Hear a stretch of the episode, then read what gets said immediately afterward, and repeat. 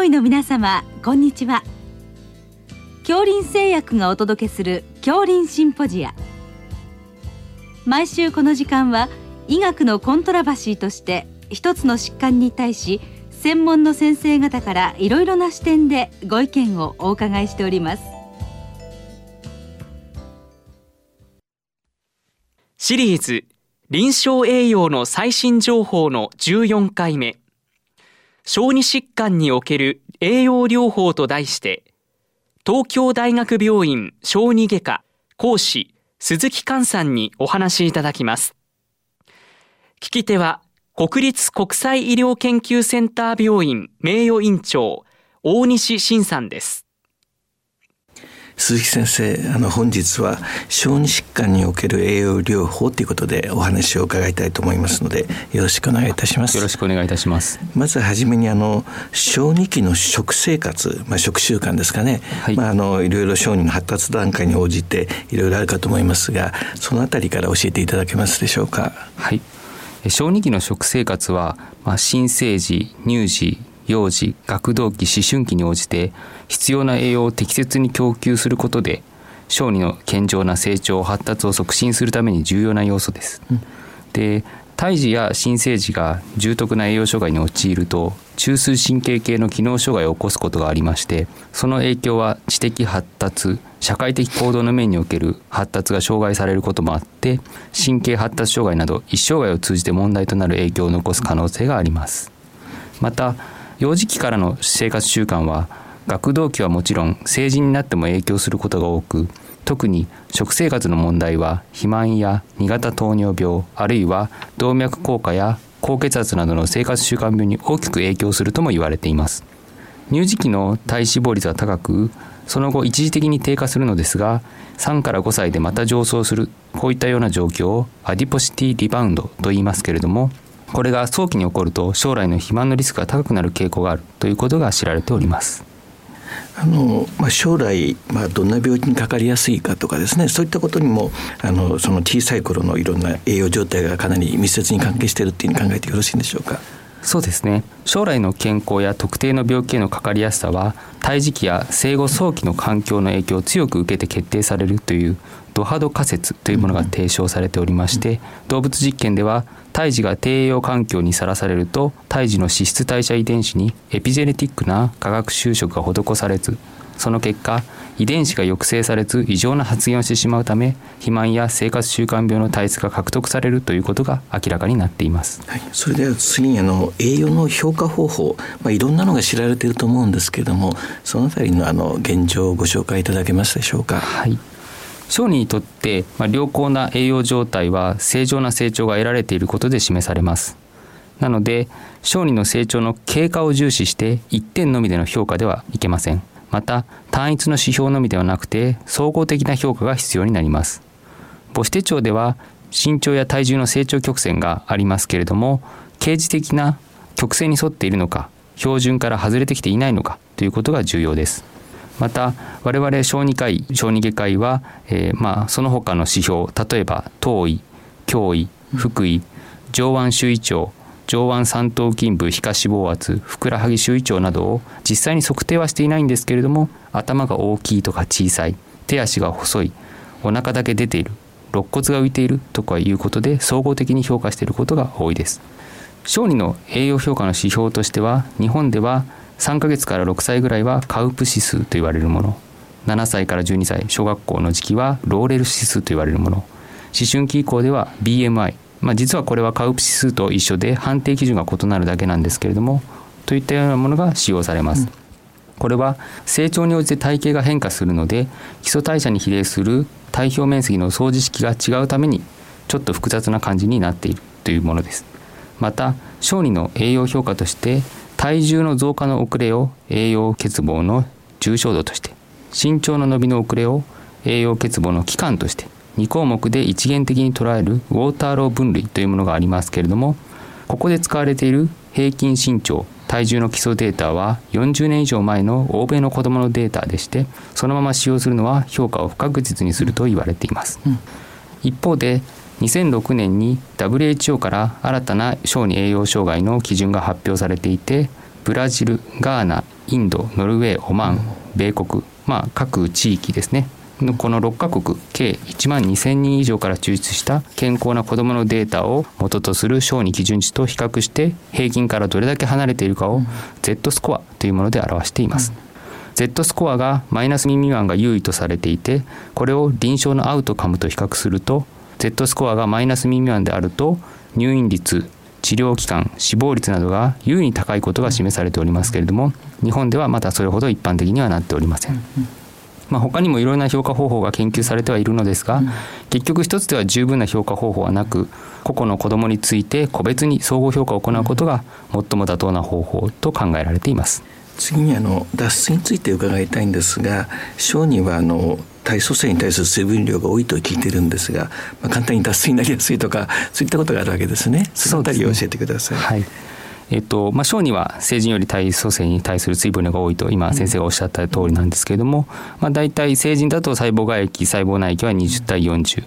乳児期は45対35というふうに言われていて細胞外液の割合が高いそれからその他小児は基礎代謝熱量及び不感情性量が成人の約2から3倍と高いとか体重あたりの必要水分量が3から4倍になるとかそれから腎機能も未熟で、えーと、そういったようなことでやはり脱水になりやすいというふうに言われています。例えば急性胃腸炎などで腹痛嘔吐下痢発熱に続いて起こる脱水は進行すればショックに至る場合もあるので患児の脱水の重症度を正しく評価して適切に脱水補正をする必要があります。中等度以上の脱水では保液が必要となりますけれども中等度以下の脱水で評価される場合は最近は初期治療は経口補水療法が優先されます。で経口補水療法とは急性腸炎の脱水予防もしくは補正をするために経口補水液と言われるものを用いて水分と電解質を経口もしくは経鼻管で投与する方法になります。なるほど。それでは次にあの新生児乳児の栄養療法の基礎についてお伺いしたいんですがまずやはり栄養の標準は母乳ということになるんでしょうか？そうですね。えっと、母乳にはタンパク質が消化されやすいリパーゼが含まれていたりとか調査多価不飽和脂肪酸やタウリンなどが含まれているという栄養面でのメリット。それから分泌型 IgA やラクトフェリンマクロファージや T リンパ球などが含まれるという免疫に関連するメリット。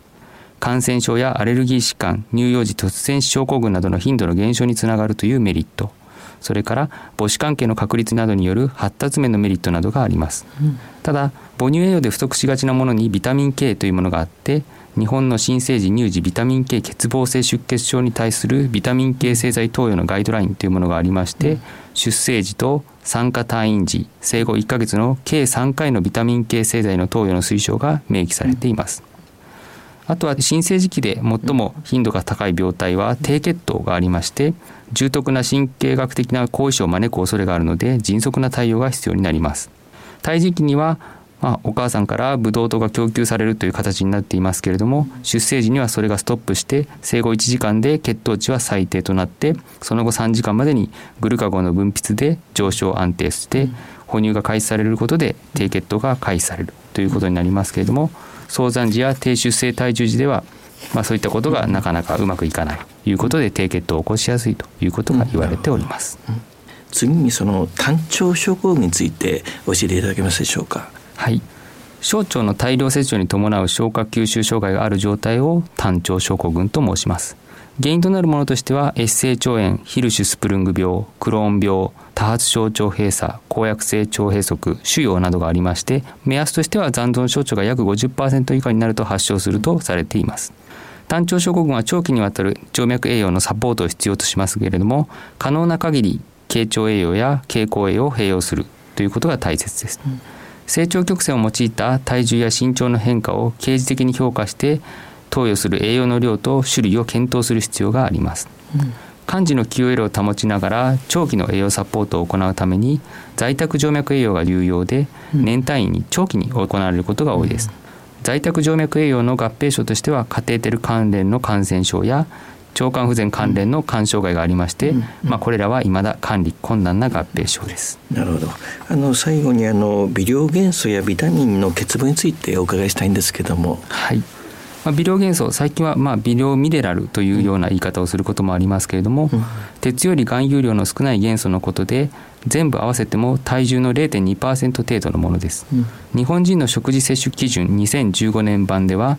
微量元素として鉄亜鉛銅マンガン要素、セレンクロムモリブデンの推奨量または目安量が示されておりまして1日に必要な摂取量を知ることができます2018年に日本臨床栄養学会から亜鉛とセレンの欠乏症の診療指針が示されています。亜鉛欠乏の症状は多彩で乳児期は例えば口や肛門周囲の皮膚炎などが生じやすく貧血や体重増加不良なども見られます。母乳栄養時で難治性の皮膚炎が見られる場合には低亜鉛母乳による亜鉛欠乏を鑑別に挙げる必要がございます。亜鉛投与で皮膚炎は劇的に改善します。ノベルジンという酢酸亜鉛が低亜鉛結晶の疾患名で保険診療で処方可能になっています、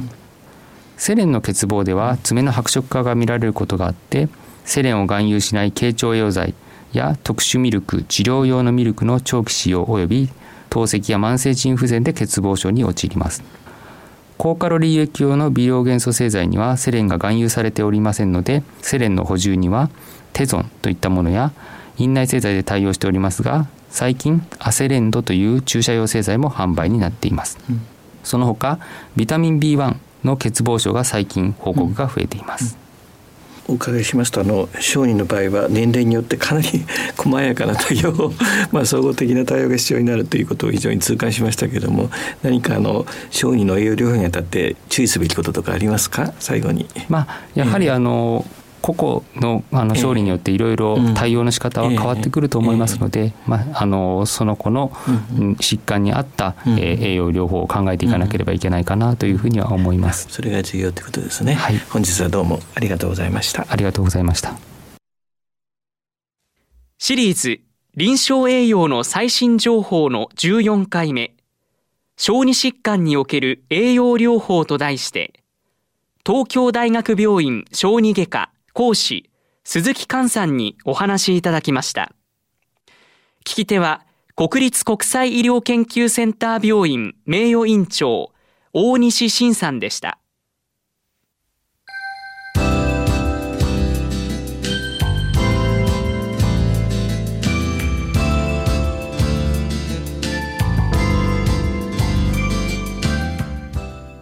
それでは恐林製薬がお送りしました。恐林シンポジア。来週をどうぞお楽しみに。